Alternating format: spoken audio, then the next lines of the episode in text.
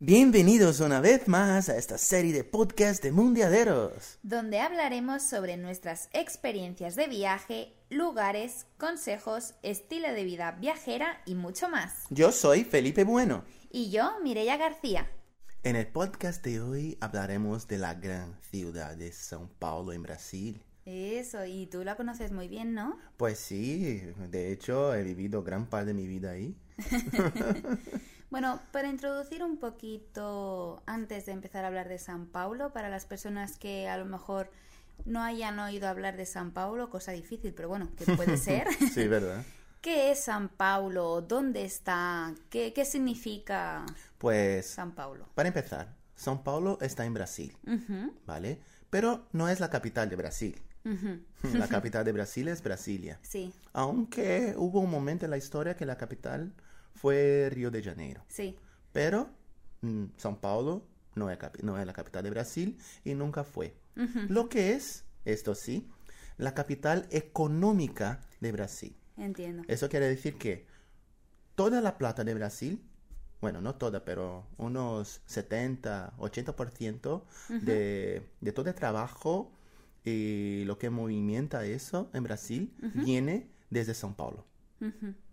Bueno, claro, con, con lo grande que es San Paulo, ¿no? Entonces debe ser un lugar muy importante para Brasil, porque claro, la Pues cantidad sí. de turismo que recibe, la cantidad de dinero que mueve, la cantidad de empresas que hay allí. Aparte, São Paulo, eh, de verdad, eh, es muy grande y tiene más de 11 millones de personas que viven ahí.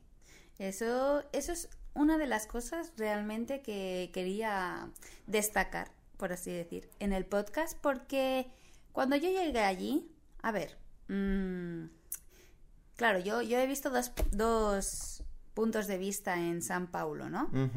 Cuando yo llegué allí la primera vez, tuve la oportunidad de ver San Paulo vacío.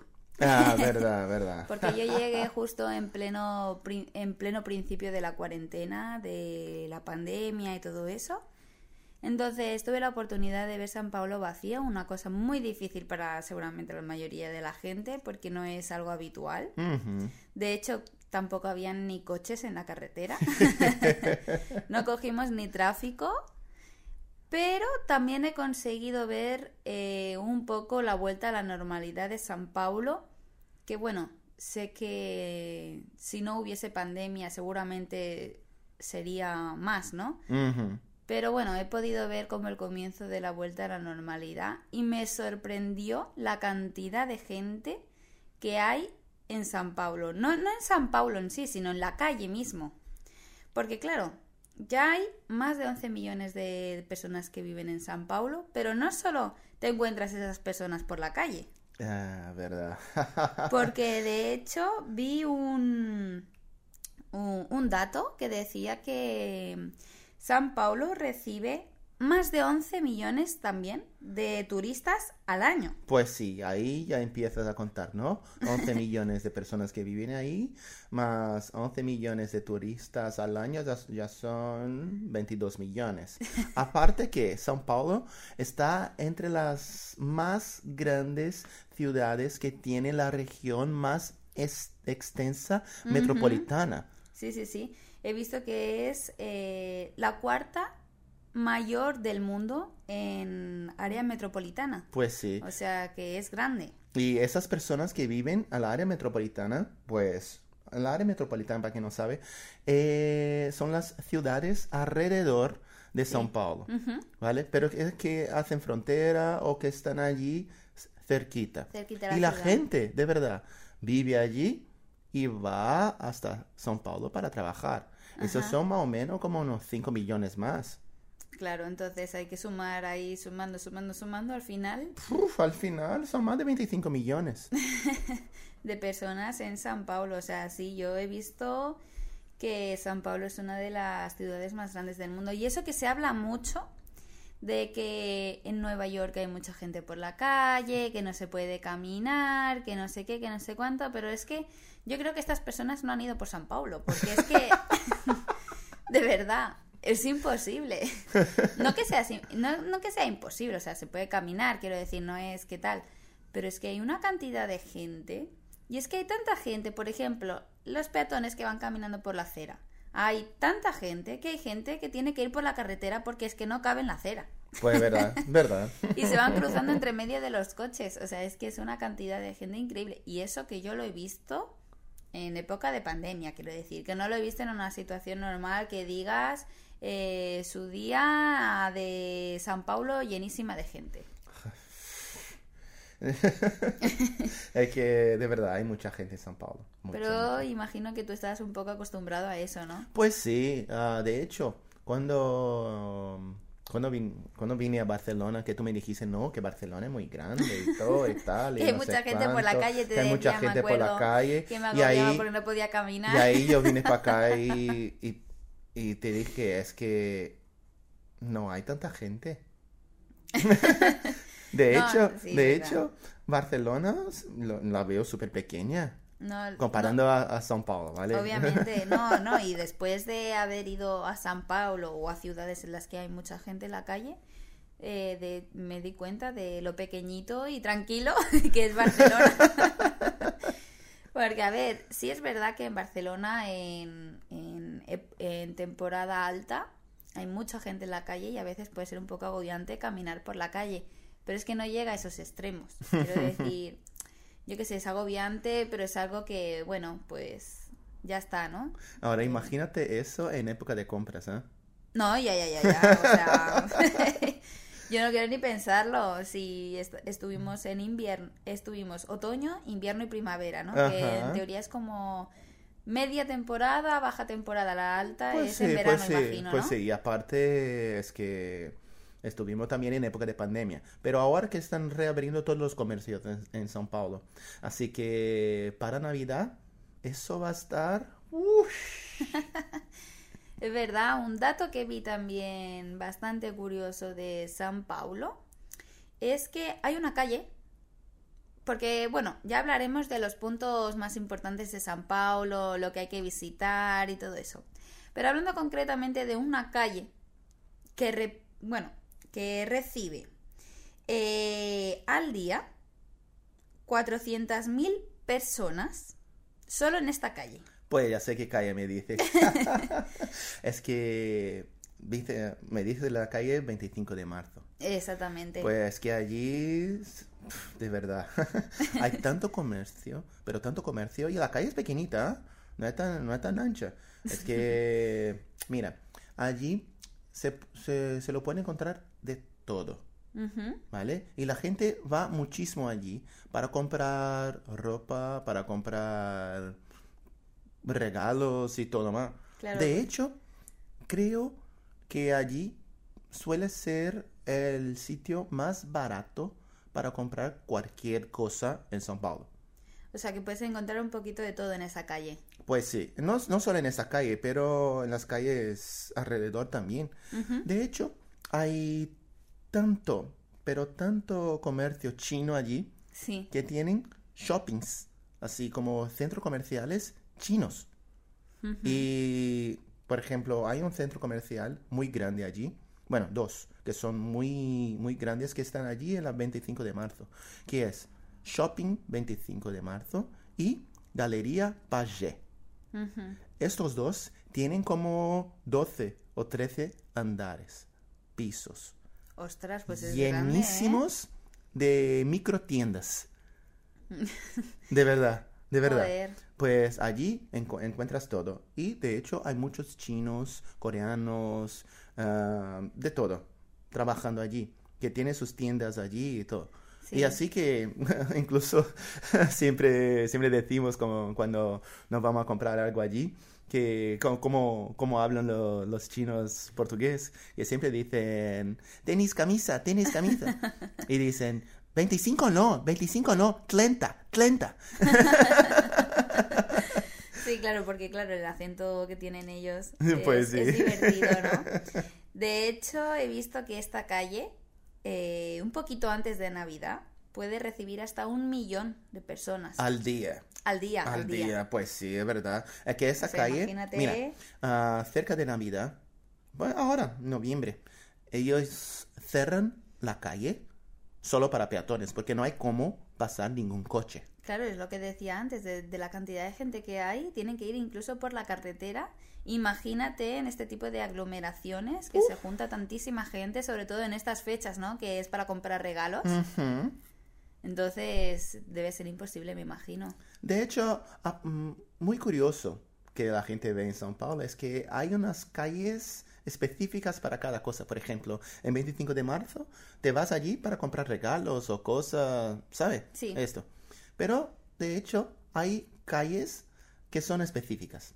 Por ejemplo, hay una calle que llama General Osorio. Sí. Allí, si, si te hace falta piezas de moto, vas ahí. Seguramente lo vas a encontrar. Y si no hay ahí, no, no habrá en ningún sitio. Sí, es una cosa de la que yo me fijé cuando íbamos en el coche. Y íbamos paseando, pues bueno, yo me iba fijando en el paisaje, ¿no? Y iba viendo de repente muchas tiendas, pues eso, ¿no? De, de motos, de accesorios de moto y tal. De repente dejaba de ver tiendas de moto y empezaba a ver un montón de tiendas de, yo qué sé, animales. Luego de repente ya no habían más tiendas de animales, pero habían un montón de tiendas de tela. Es verdad, es verdad. Y yo decía, pero esto es por regiones. No hay que por regiones, eh, pero es que hay calles que son específicas. De tanto comercio que ha habido por allí, es lo que más triunfa. Claro. Por ejemplo, si te hace falta algo de electrónico, vas a Santa Ifigenia. Ujú. Allí, de verdad, va a encontrar todo referente a electrónico. Desde ordenas a cables a, por ejemplo, no sé, que te haga falta o algo específico en electrónica, vas a encontrar allí. Eso está bien porque en realidad imagínate que estás buscando algo en concreto, pues ya sabes en qué calle buscar, porque a veces buscas en el Google Maps y tienes una tienda en un extremo, otra tienda en el centro, otra tienda en el otro extremo. Y a lo mejor si vas a una tienda y en esa no está lo que buscas o no te gusta y quieres ir a otra a mirar, tienes que, no sé, o coger el coche o cualquier cosa. Y en cambio de esa forma tienes en una misma calle pues varias alternativas. Ya Pues sabes sí, que en y esa si no, zona... está, y si no está en la misma calle, hay una región que hay, por ejemplo, la, la región de Brás, Ujú. está todo que puede encontrar de tela. Claro, es que ahí depende de lo que busques, ¿no? Ya sabes eh, concretamente a qué zona tienes que ir porque sabes que te vas a encontrar un montón de tiendas. Pues sí, y aparte es que en, Bra- en Brasil hay mucha gente, es, espe- especialmente en São Paulo. Así que hay mucha competencia. Sí, eso es una cosa que también me he dado cuenta. Y eso que yo no he, no he tenido que trabajar allí, ¿no? Pero sí me he dado cuenta, sobre todo por el tema de los precios, la calidad. Me he dado cuenta que o eres el mejor, Y- o ofertas lo mejor, o no, O no triunfa. triunfas. Eso es verdad, eso es verdad. de la verdad. competencia que es que claro imagínate tanta gente no que hay allí Ah, bueno también he visto que los brasileños suelen ser como muy emprendedores no siempre o al menos es la impresión que a mí me ha dado eh que como que siempre intentan innovar crear algo nuevo o no tienen miedo a lo diferente. Bueno, es que, es que depende. Hay mucha gente que sí tiene miedo, pero es que como hay tanta gente y tanta competencia, sí. o creas algo nuevo y distinto o no triunfas. claro. Si vas a hacer lo mismo que tú, que, que la otra gente que tiene la misma competencia ah, y va a vender más caro o al mismo precio, la gente va a comprar en el otro. Porque ya lo conoce y tú eres nuevo, así que no, Claro. no, no les entra Claro, confianza. tienes que ofertar alguna cosa diferente para llamar la atención en todo el montón de gente que está ofreciendo exactamente lo mismo que tú, ¿no? Pues sí, pues sí. Ya. De hecho, y hablando así un poquito de trabajo, el otro día vi un vídeo que decía que Brasil estaba entre los 10 primeros países que más trabajan en el mundo. verdad, verdad.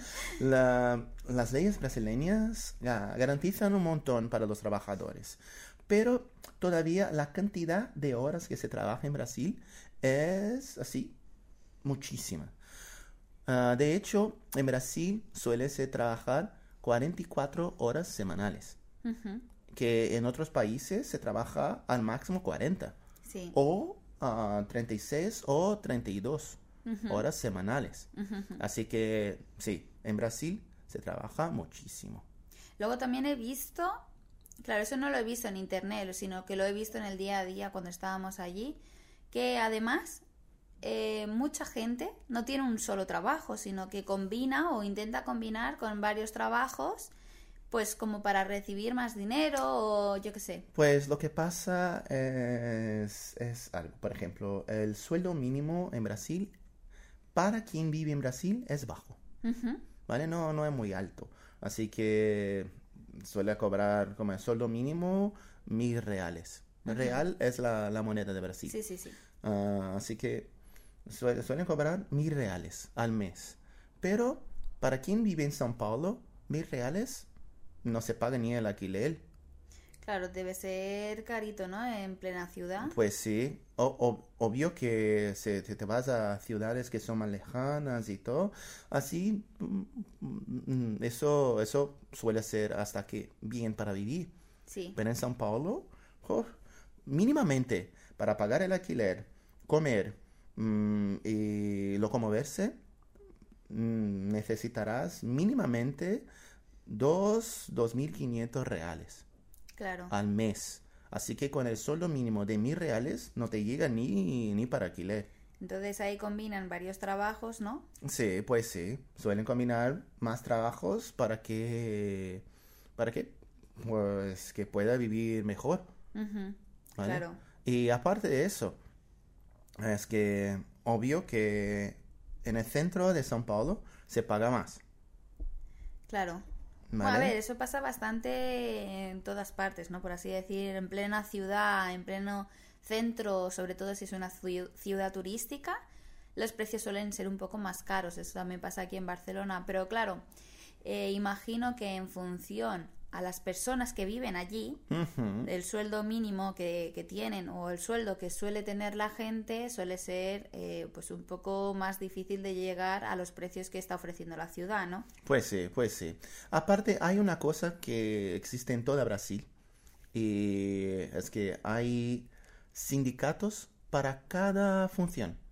Por ejemplo, si ejerces la función de secretaria, Sí. hay un sindicato de las secretarias. Y el sindicato de, pues suele decir cuál es el piso del sueldo mínimo para las secretarias. Sí. Aparte del sueldo mínimo que el gobierno dice, la- el sindicato define el sueldo mínimo a ser pagado para las secretarias. Por ejemplo, el sueldo mínimo en Brasil, como te dije, suele ser más o menos mil reales. Sí. Pero el sindicato de los secretarios vas a decir, mira, es que mil reales no pagan, no paga esa profesión. Así que el mínimo ha que ser 1.300 reales. Así que las empresas han que pagar mínimamente 1.300 reales para estas personas. Entiendo. Así Sí, que hay eso para todas aquí. las profesiones. Hay una cosa parecida aquí también, de, de los sindicatos, sobre todo para, bueno, pues um, por las profesiones específicas, ¿no? Luego una cosa también que he visto, no de Brasil, sino de San Paulo ciudad. En San Paulo ciudad eh, se, se cataloga o se ve como la, la 15 o quincena mejor destino para eventos en el mundo, por la cantidad de eventos que se celebran en San Paulo, porque se dice que cada seis minutos, por decir, hay un nuevo evento o un evento eh, diferente. Pues incluso ah, São Paulo tiene como eh, espacios enormes para eventos. Ujú. ¿A, a quién nunca se oyó hablar de, de Expo Music? Que es una exposición de, de todo que pasa de nuevo a la música, por ejemplo. Sí. O la Expo Mineración. Que todo que... es- esos son... Joder, que son tan grandes, tan grandes y recibe tanta gente. Te lo Sí. digo, ¿eh? Te lo digo, de verdad. Aparte, aparte de, de los eventos así empresariales, por decir, ¿no? Eh, eventos corporativos. También suelen, suelen tener conciertos. Sí, Y a veces hay conciertos tan grandes que suelen ser en arenas de, de fútbol. en estadios de fútbol. Ajá. Claro, de lo, de lo grandes que son, ¿no? Pues he, he sí. visto que, aparte de ser grandes, también hay muchos lugares, o sea, hay muchos teatros, muchas óperas, muchos lugares de, de eventos. O sea, que a las personas que les guste ese tipo de turismo, ¿no? Porque hay personas que, bueno, pues eh, les llama la atención ese tipo de, de eventos o de tal, y el turismo que realizan es enfocado en eso. Entonces, una recomendación o un lugar al que tienen que ir, si te gusta ese tipo de turismo, es San Paulo, ¿no? Pues sí, pues sí. Verdad, verdad. Bueno, ahora como está la- el tema de la situación de la pandemia, no se están celebrando tantos eventos, ahora está la cosa No, de poquito- momento, de momento las cosas están volviendo.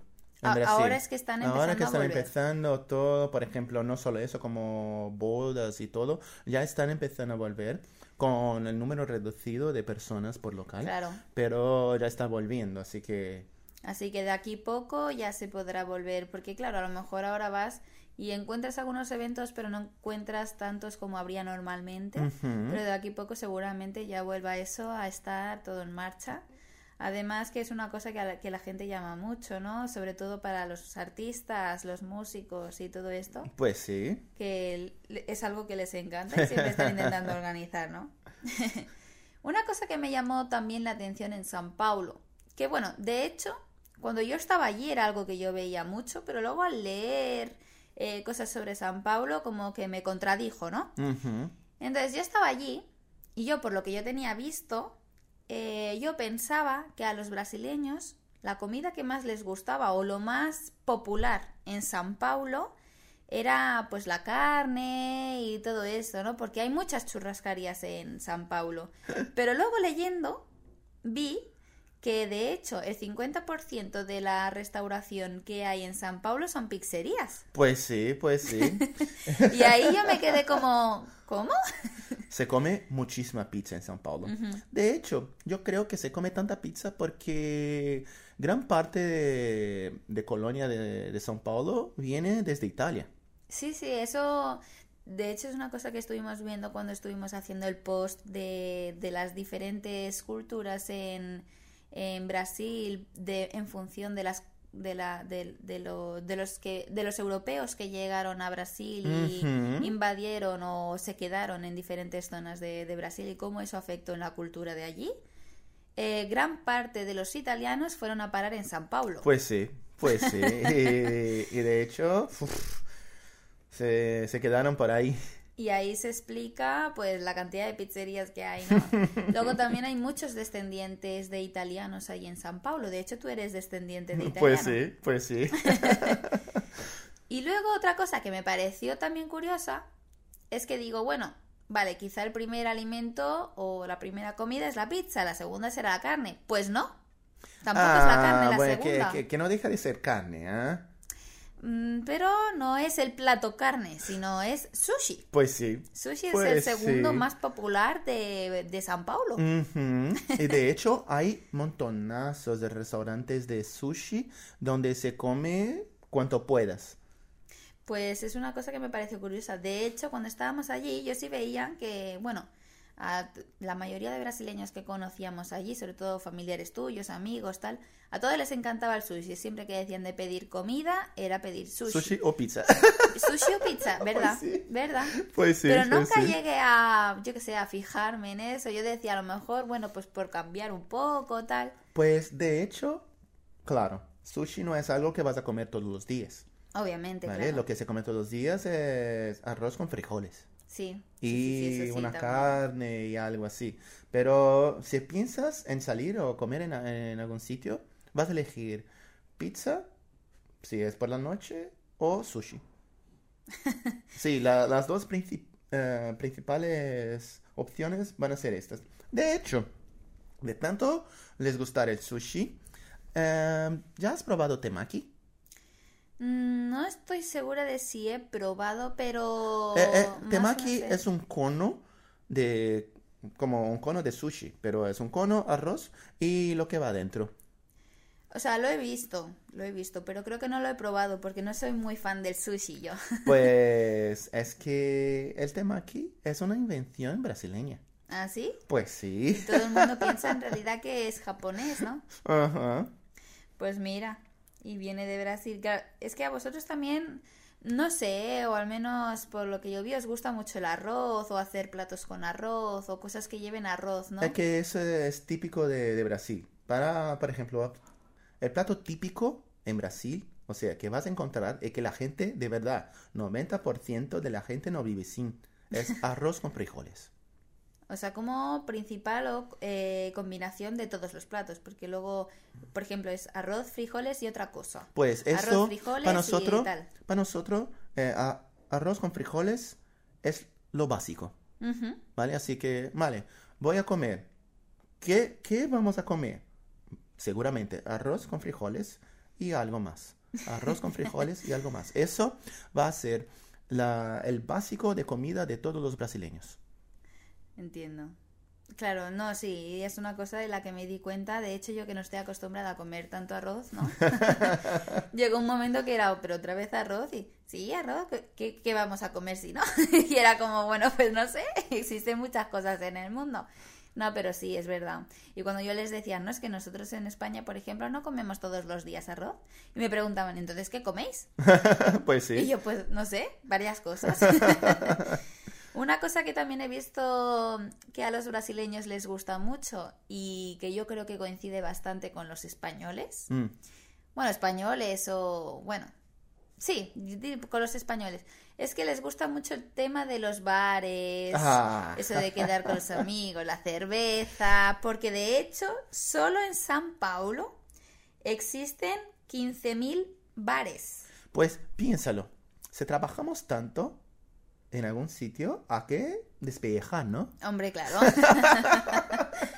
Hombre, eso de quedar con los amigos, desconectar, claro, pues sí, obviamente. eso pasa mucho, eso pasa mucho. Bueno, imagino también que para la cantidad de gente que hay en San Paulo, tiene que haber eh, la cantidad de lugares para toda esa gente. Pues, y de hecho hay un barrio de São Paulo que decimos que es muy bohemio, que lleva muchos bares desde mucho tiempo y es conocido por tener buenísimos bares, ¿Ah, que sí? es Vila Madalena.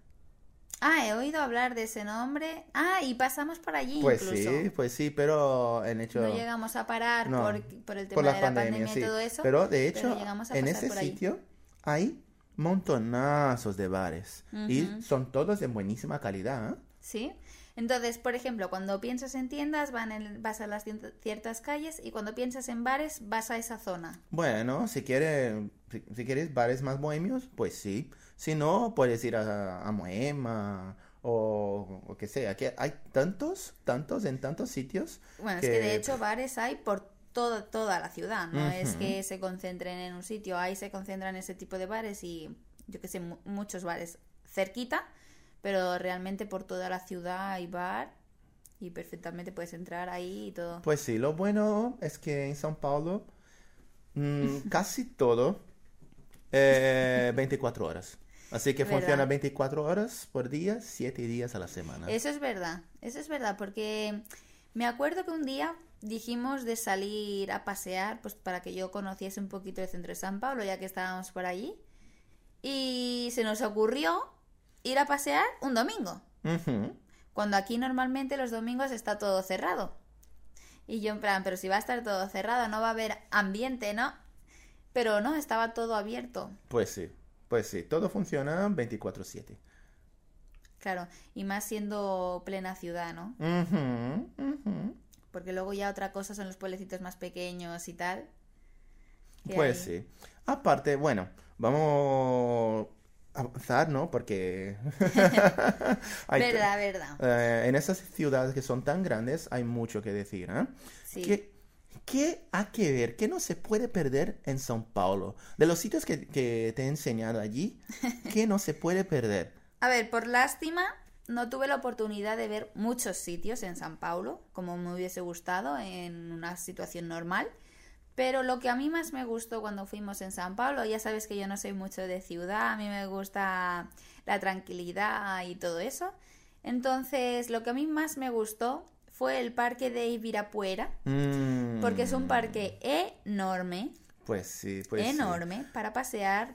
A mí me pareció relajante, a pesar del montonazo de gente que hay allí también. Pues que también es tan grande que bueno, hay sitios allí que se puede incluso sentarse en el césped y estar tranquilo, sin tanta gente. Sí, bueno, lo que me gustó de este parque sobre todo también es que al ser tan grande, parece que, que te vayas de la ciudad. O Pues sea, sí, te desconecta. Entonces, para desconectar de la ciudad, las, sobre todo las personas que viven en la ciudad, tienen su día a día a la- en la ciudad y a lo mejor no pueden irse muy lejos para desconectar, pues ese parque va genial, porque tú entras allí y te olvidas de la ciudad, Pues sí, porque no incluso, ves ciudad. incluso hay un sitio allí para alquilar bicis. Y darte un paseíto. Es que es y grande y hay el río, el lago, los puentecitos, los paseos entre el medio del bosque. La verdad es que para mí mm, me encantó ese parque. Luego además hay como edificios y construcciones dentro del parque bastante curiosas, ¿no? Pues sí, incluso hay una construcción hecha por un arquitecto muy famoso en Brasil. Bueno, que fue muy famoso en Brasil, Oscar Niemeyer. Y de hecho, eh, él hizo una construcción allí que llama el Museo de Arte Moderna, el MAM. Sí, ese es el que vimos. Ese está en el parque, ¿no? Sí. Es ese blanco que tiene como ondas así. Pues sí. Es- ese era muy, muy bonito. Lástima que estaba cerrado cuando pasamos por allí por, bueno, pues por No la sí, situación, por la ¿no? situación. Pero se veía muy, muy bonito.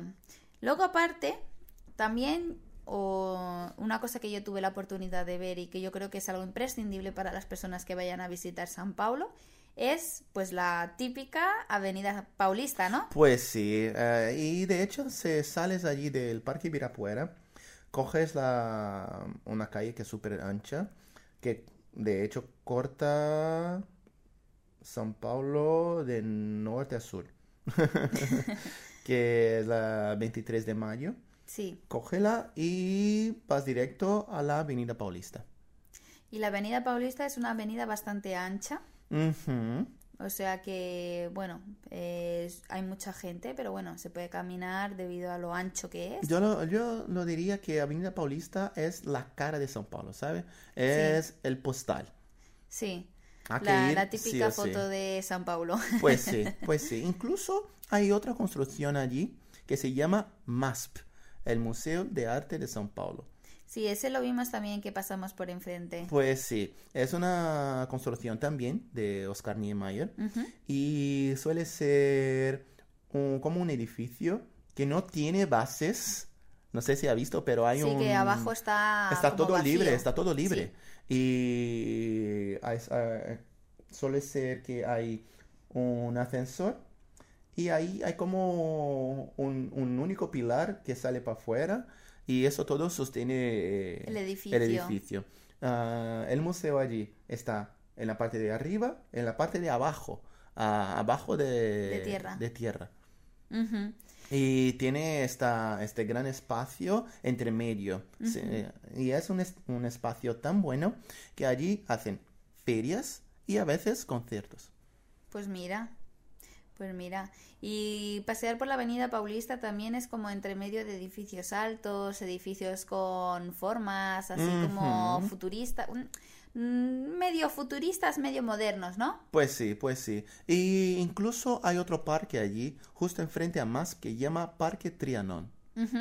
Eh, bueno, suele caminar por, por la Avenida Paulista y vas a ver un edificio que es súper guay. Eh, llama el edificio Fiesp. Es ese de las lucecitas LED. Pues sí, tiene un panel de LED por toda, por toda la frente del edificio. Y ahí hacen dibujitos con las luces, ¿no? Ajá, incluso por la Copa del Mundo, de hecho, pasan montones de cosas allí, la gente jugando y todo. Otra cosa que también hay mucho pa- para ver en San Paulo es la cantidad de grafitis grandes que hay por la calle, ¿no? Pues grandes sí. y bonitos además porque están muy bien hechos. Pues sí, de hecho hay un- una calle que tiene montones de estos y están súper buenos. Eh, llamamos eso de Beco do Batman. Sí, eso me quedé con ganas de ir porque además he visto fotos muy bonitas hechas allí. O sea, para hacer fotos debe ser súper guay. Y los, los dibujos que se veían eran muy chulos. Pues sí, pues sí, a- a este sitio es súper guay para hacer fotos y todo, hay que, hay que conocer. Y de hecho, hay unos edificios que son enormes y tiene su fachada entera dibujada con, con sí, me acuerdo, me acuerdo que íbamos por el coche y yo qué sé, mm, te acercabas a un edificio y había un graffiti enorme, pero en plan dibujo bien hecho. Luego seguías con el coche y había otro edificio enorme también con otro graffiti. O sea, muy chulo. muy Pues sí, pues sí, ¿verdad? Aparte, otra cosa que yo me quedé con las ganas de ir a visitar era el mercado municipal de San Paulo, ¿no? Pues suele ser que el mercado municipal de São Paulo está en cerquita del Parque Don Pedro, Sí. ¿sí? Y a- allí se puede encontrar, te lo digo, todo en fruta. Todo- De verdad. Por ejemplo, ah, ha visto que en Brasil tenemos muchas variedades de frutas, ¿no? Sí, he visto. Pues hay frutas que yo ni las conocía. Y las conocí cuando estuve en el mercado municipal. De hecho, hay una que llama camu camu. Camu Camu. Sí. es una fruta que tiene como novie- 90% de, de su composición en vitamina C. Entonces, que un sitio para visitar así bastante bonito también es este mercado, ¿no? También por esa gran variedad de productos, sobre todo de frutas. Pues sí. Imagino que también harán ese tipo de, de zumos de fruta natural, hecha al Sí, momento. te encuentras todo. Incluso hay un, un restaurante allí que no se le puede perder, ¿ah? Para, para comer el tradicional sándwich de mortadela. Tradicional sándwich de mortadela. Pues sí. eh, bueno, en, Bra- eh, en Brasil tenemos un tipo de pan que llamamos de pan francés, que no tiene nada que ver con Francia, ¿eh? Pero es, suele ser como um, una baguette artesanal, pero pequeña. Y, Sí, ma- y con la cáscara más crujiente y la parte interna súper blandita. y bueno, tiene como 50 gramos y suele ser como el palmo de la mano. ¿vale? Más Sí, o menos. sí, sí, sí. Más o menos. Y allí lo vas a encontrar este sándwich con este pan Sí. y unos 300 gramos de mortadela. 300 gramos de mortadela. Sí. O sea que es para no quedarte con hambre. Joder, que hay, hay que probarlo, ¿eh? Está rico. Está riquísimo, riquísimo. Y justo cerca de allí hay un marco en San Paulo muy importante. Es un punto donde Don Pedro, que fue el, un, un monarca de Brasil, ¿Sí? Eh, dio el grito de la independencia. ¿Ah, sí? Sí, y justo él vivía allí, en- cerca del lago de Ipiranga, de, como un río, y allí hay el jardín de, del Ipiranga y su, su casa, que es co- como una casa muy grande. Hoy en día este, esto es un museo, el Museo de Ipiranga. Ah, vale. ¿Y los de- jardines también se pueden visitar? Se pueden visitar, son grandes, son súper bonitos y de hecho la gente aprovecha para ir allí para hacer fotos de boda. Ah, mira. Sí, de tan bonito que es. Una cosa que también he visto en fotos, que también me hubiese gustado ir a visitar, bueno, por- porque en las fotos se veía bonito, era la Catedral Metropolitana de San Paulo. Pues sí que es bonito, la Catedral da eso de- eh, así decimos, Catedral, Catedral da Sé. Y lo que pasa es que, bueno, hay mucha gente que vive en la calle allí y suele ser un poco molesto, ¿sabes? Sí, Sí, sí, pero es bonito. Mm, así, la catedral es muy bonita, sí. pero la el ambiente alrededor, mm, más o menos. Bueno, luego también he visto que allí en San Paulo hay un zoológico, ¿no? Pues sí, de hecho, el, el zoológico es muy grande, pero más guay que el zoológico es el Simba Safari o Zoo Safari. Porque es como un zoológico, pero los animales están sueltos, están libres. Ah, qué y te vas con el coche o el tuyo o el del O el de zoo- allí, ¿no? Sí, el de allí. Y hace un paseo como si estuviera en una sabana. ¿Y qué tipo de animales hay por allí? Hay de todo, de verdad, jirafas, elefantes, ah, leones, eh, monos, todo. Pero es seguro, quiero decir, no, no, no se acercan a los coches. Pues sí, se acercan. De hecho, los monos intentan robar comida si tiene algo. Y ellos le piden para que no, no les den, ¿eh? Ya, bueno. Eh, hablando, bueno, ya hemos hablado así un poquito de varios sitios, que de hecho hay muchos más sitios Pues para, sí, por para ejemplo, visitar en San Paulo. ah, hay un, un punto que es muy importante de verlo, que es la estación de tren de la luz. Ah, sí, me acuerdo. Pasamos de enfrente, no, Sí. no hemos podido entrarlo, No. pero es súper bonita. Desde fuera, bueno, yo lo vi desde fuera, se ve muy bonito, además se Sí. ve como muy grande la entrada. Y de hecho, ah, por dentro se ve como, como un viaje hacia el pasado. Como eran antiguamente la- las estaciones, estaciones de, de tren, tren ¿no? y todo, sí. Pues sí, sí. Yo, yo vi desde fuera, porque claro, era justo época de pandemia y, y vi cómo, cómo era la entrada, pero se veía muy bonita desde fuera y la entrada y todo se veía muy Y de bonita. hecho, allí cerquita está Pinacoteca, la Pinacoteca de, de San Paulo, que es muy bonita, como un museo de arte. Y también al lado, eh, la Sala São Paulo. Sala São Paulo es una sala de concierto. ¿Sí? Y de verdad, es la mejor sala de concierto que yo ya, esti- ya estuve en toda mi vida. Sí, es grande. Es enorme y todo es modular para que se ade- para adecuarse al tipo de concierto. Mira, El techo se mueve, todo se mueve. qué guay. Sí, es increíble. Lo que hablábamos, ¿no? De que mm, San Paulo para los eventos era, era como de los 15 mejores. Qué guay. Bueno, para ir terminando un poquito el podcast, bueno, hemos hablado o hemos intentado hablar de los lugares más importantes para visitar. Obviamente es una ciudad muy grande, o sea que hay mucho para ver. pues Falta sí. todavía muchos sitios para nombrar. Pero bueno, hemos hablado así de los más importantes. Antes de terminar el podcast, yo quería hacer una recomendación, Pues. sobre todo para las personas que no son de Brasil y van a Brasil por primera vez o a conocer Brasil o algo así, una cosa que, por ejemplo, a mí me llamó la... No que me llamó la atención, sino que era algo que no había visto fuera. Y yo creo que en general todos los brasileños lo han visto. Yo porque, claro, como he estado en San. Paulo, lo he visto allí. Y es, eh, bueno, que yo creo que tienen que probar, es el chu- churrasco. Pero no solo el churrasco en sí, sino hay unos restaurantes que los camareros pasan por las mesas repartiendo pues todo tipo de carne cocinado en churrasco. Ajá. Y yo creo que es algo que deben probar porque es una cosa que no hay fuera o no lo, no lo hay tanto, ¿no? Y le llaman de rodízio, ¿no? Rodízio de carne. Rodízio de carne.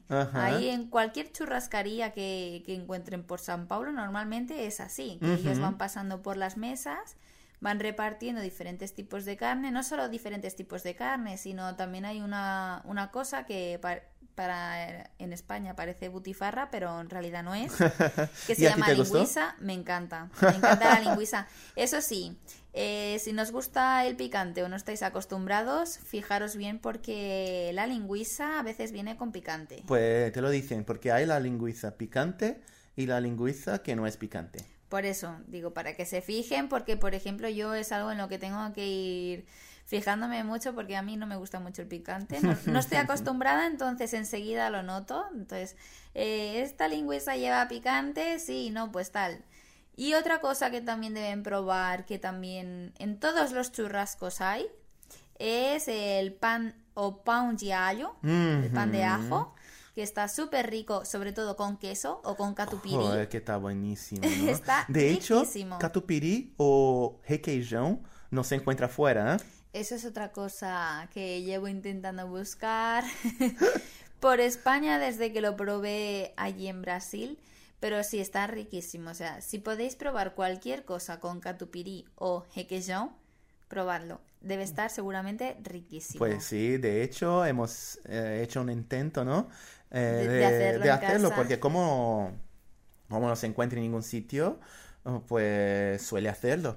Y se ve que no es muy difícil de hacerlo, pero lo más difícil es el punto correcto de, de, todo. Porque realmente eh, a simple vista parece una crema de queso normal, pero mm, debe tener algo en la, en la creación de esta crema que sabe diferente y tiene una textura diferente. Entonces está de verdad riquísimo. Pues sí, pues sí. Si después os queréis ver cómo lo hicimos o pues grabamos un video en, en Reels de Instagram y, de cómo se hace Brasil. Luego, antes de, bueno, ya, ya vamos a ir terminando el podcast, Pues, nos pero hemos alargado Es que hay, demasiado, hay una recomendación muy importante. que, que no queríamos dejar de decir, Pues sí. sobre todo. Es que suele ser que en Brasil, eh, esencialmente en las ciudades más grandes, suele tener mucha violencia. Aquí, eh, pues, hay muchos robos. Sí. Y de hecho hay tantos robos que un día estaba yo con mi primo y fuimos en moto a un sitio, pero había un- una gente que iba con nosotros en coche llevando nuestras cosas y todo. Y eh, de hecho aparcamos al lado de la de la autopista. y allí pasa como 10 minutos, viene la policía y nos dice, eh, es que ustedes no deberían quedarse aquí, porque si se lo quedan aquí, seguramente van a ser robados. Y yo me, eh, nos quedamos en plan, pero ustedes están aquí para protegernos, ¿no? Para que eso no pase. Obviamente, Obviamente. Y ellos nos, di- nos dijeron, seguramente van a ser robados si se quedan aquí, pues que se mueven de aquí. Iros a otro sitio, párate en otro sitio a esperar el coche porque aquí no, no es seguro, ¿no? Pues sí, ahora imagínate. es que... Entonces, sí. Sobre todo para las personas que son de fuera de Brasil y no están acostumbrados a tener que estar tan atentos, no, no es que digamos que ir allí va a pasar, pero no dar la oportunidad, ¿no? Sí, eh, eso, de- eh, eso siempre decimos en Brasil, que la oportunidad hace el robo. Exactamente. Entonces, no es para no ir, porque, bueno, no tiene por qué pasar nada así, pero Son recomendaciones. Son por ejemplo, recomendaciones. ah, no utilizar mucho el móvil por la calle, ah, guardarlo muy bien en el bolsillo o en algún sitio que sea eh, difícil de cogerlo. Ah, aparte de eso, no salir solo, siempre estar acompañado, porque... Porque una cosa que existe, bueno, al menos en la ciudad de San Pablo, de- depende de qué zonas, es el robo, pero a mano armada, ¿no? O sea, Pues que te sí. pueden amenazar Pues sí, pues con sí. armas. Pues sí, eso sí, es verdad, eso pasa. Pero sí, suele ser, am, suele pasar generalmente con gente que está sola. Por Porque eso la sí, recomendación de ir acompañado. si, si vas acompañado, siempre acompañado de dos o tres personas, mejor. Así que no vayas solo por ahí, tampoco por calles poco conocidas, porque... Si estás en una terraza de un bar, también pues no dejar las cosas como muy a la vista o muy con la posibilidad de que Ah, alguien sí, pase por y te lo ejemplo, eh, que, que de verdad, no le deje el móvil encima de la mesa, porque suele ser que la gente puede pasar a alguien y cogerlo, de verdad. Claro. No, y lo que decía, que sobre todo las personas que son de fuera y no están tan acostumbrados, pues al menos que estén un poco atentos, ¿no? Con el ojo puesto, que no vayan tan confiados como irían quizá en su propia ciudad. Pues sí, pues sí. Porque no... Es una situación diferente. Entonces, y una cosa que me pareció también curiosa hablando con personas de allí, es que al menos, o la mayoría de personas con las que yo hablé de Brasil, Te lo digo. mínimamente una vez fueron o robadas o asaltadas o alguna cosa. Pues sí, pues sí, mínimamente un 95% de la población. Y, y lo que a ellos les asombraba es que a mí nunca me hubiese pasado nada de eso. O sea, ni me han amenazado, ni me han robado, ni, ni nunca he sido asaltada. Y eso es lo que a ellos les sorprendía. De hecho, ¿te acuerdas que yo te decía, no? Eh, no utilice móvil en este sitio. Y tú, ¿pero por qué? ¿Por qué es mi móvil? No sé, al principio sí, al principio era como, pero bueno, mm, no sé, estoy haciendo una foto o no, si estoy mirando un momento el Instagram. No, no, no, aquí no, espérate a llegar a tal sitio y ahí ya lo sacas tranquilamente y lo usas. Pues bueno, un poquito es así, ¿no? Ir atentos, no dar la oportunidad Y nada, o sea, yo he estado allí siete meses y no me ha pasado nada, quiero decir, si no se da la oportunidad y tal, no tiene por qué pasar nada. Pues eso, pues eso. Suele ser que los, los brasileños o la gente de São Paulo en sí está siempre muy atenta con eso para que no le dé la oportunidad. Obviamente para evitar este tipo de situaciones y, y evitar pasar un mal rato. Pues nos alegramos un montón, ¿no? Bueno, si has llegado hasta aquí, enhorabuena por aguantar la conversación. Eso es que te ha parecido interesante, así que nos alegramos un montón. Eh, queríamos decir también que tenemos nuestros Instagrams disponibles para cualquier duda, curiosidad, pregunta. Además, nosotros siempre intentamos preguntaros, eh, hacer encuestas, también para que nos digáis un poquito qué es lo que queréis oír, qué queréis saber en concreto de tal sitio, o si queréis que hablemos de algún sitio en concreto. Pues sí, solo llega ahí a nosotros y nos dice lo que quiere saber. Seguramente te vamos a contestar o grabar un nuevo podcast o hacer algo para solucionar tu duda. claro. Entonces tenemos nuestro, nuestro, nuestro Instagram de Mundiaderos, Pues sí. que ahí es el que tenemos como centrado para el tema de los viajes. Y también tenemos nuestra página web que es mundeaderos.com.